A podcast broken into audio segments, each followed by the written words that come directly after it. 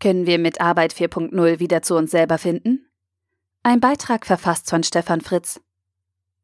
Ist es wirklich die Digitalisierung, die unsere Arbeitswelt von morgen massiv verändern wird? Oder ist es unser ungezügelter Wahn, die Effizienz in immer mehr Bereichen Einzug halten zu lassen? Wird es in einer zunehmend digitalisierten Welt überhaupt noch genügend abhängige Lohnarbeit geben? In den letzten 200 Jahren haben wir die abhängige Lohnarbeit zum Normalzustand für unsere Gesellschaft entwickelt. Grundsätzlich ein Fortschritt gegenüber dem zuvor vorherrschenden Prinzip der Leibeigenschaft.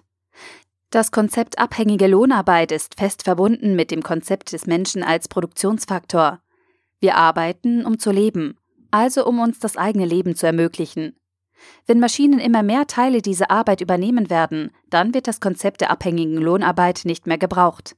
Auch wenn das schon Marx befürchtet hat und dieser Zustand faktisch immer noch nicht eingetreten ist, so werden die nächsten Wellen der Digitalisierung einen massiven Druck auf die Lohnarbeit ausüben.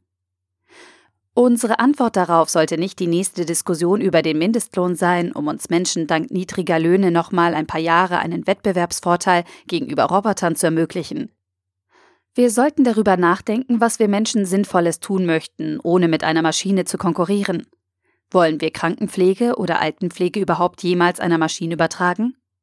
Wollen wir die Ausbildung unserer Kinder unter das Diktat der Effizienz stellen, was dann per innerer Logik darauf hinauslaufen wird, Lehrer nach und nach durch Maschinen zu ersetzen? Wollen wir die Kommunikation für einfache Anfragen wie Friseur- oder Restaurantreservierungen wirklich an Roboter auslagern, wie uns Google auf der letzten Entwicklerkonferenz gezeigt hat?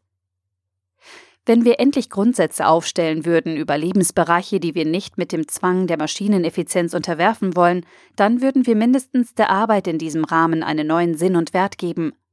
Ob die Entlohnung über ein Entgelt oder das Prinzip des bedingungslosen Grundeinkommens, kurz BGE, erfolgen würde, wäre für die neue Sinnstiftung der Arbeit als Beitrag für einen neuen Gesellschaftsentwurf eher untergeordnet zu diskutieren.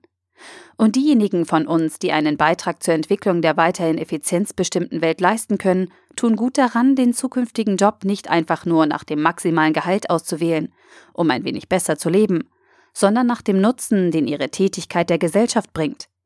Dieser für unsere Leistungsgesellschaft vollkommen unvorstellbare Wandel könnte ein BGE tatsächlich ermöglichen. Einen solchen gesellschaftlichen Wandel werden wir aber nicht freiwillig einläuten, weil wir davon überzeugt sind, dass abhängige Lohnarbeit ein Auslaufmodell ist, sondern weil wir es müssen.